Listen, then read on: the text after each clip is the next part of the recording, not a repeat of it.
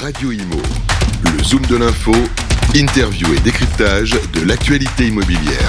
La conférence de presse de GSE, on est en compagnie de son président Roland Paul. Bonjour Roland. Bonjour. Euh, on a bien sûr parlé jeux de logistique avec vous, la logistique qui continue, on le sait, à être en plein boom. Quoique, euh, vous nous avez dit que bah voilà, le marché mondial était en léger recul, mais tout va bien pour GSE. Bah oui, cette année, je pense que les choses vont plutôt bien puisqu'on a notre chiffre d'affaires qui augmente, qui a beaucoup augmenté puisqu'on a 30% de plus que l'année dernière.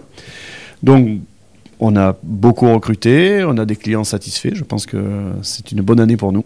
Avec un chiffre euh, un peu iconique, le milliard, non seulement pour le chiffre d'affaires, mais également pour la prise de commande.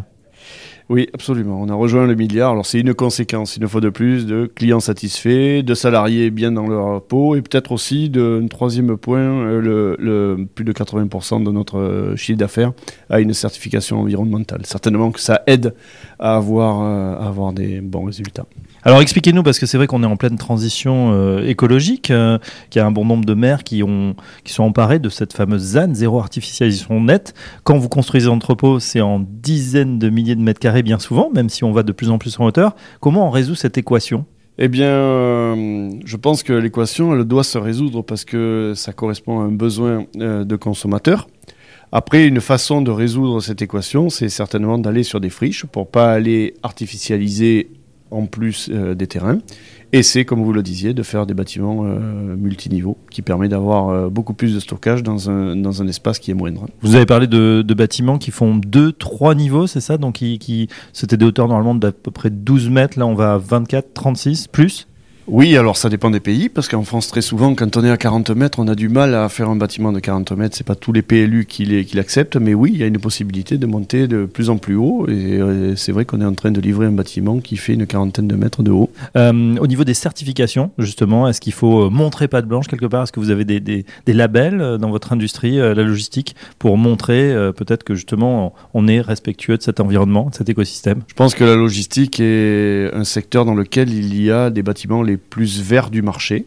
Euh, Aujourd'hui, je le disais, plus de 80% de notre, de notre chiffre d'affaires est, à une certification envi- environnementale.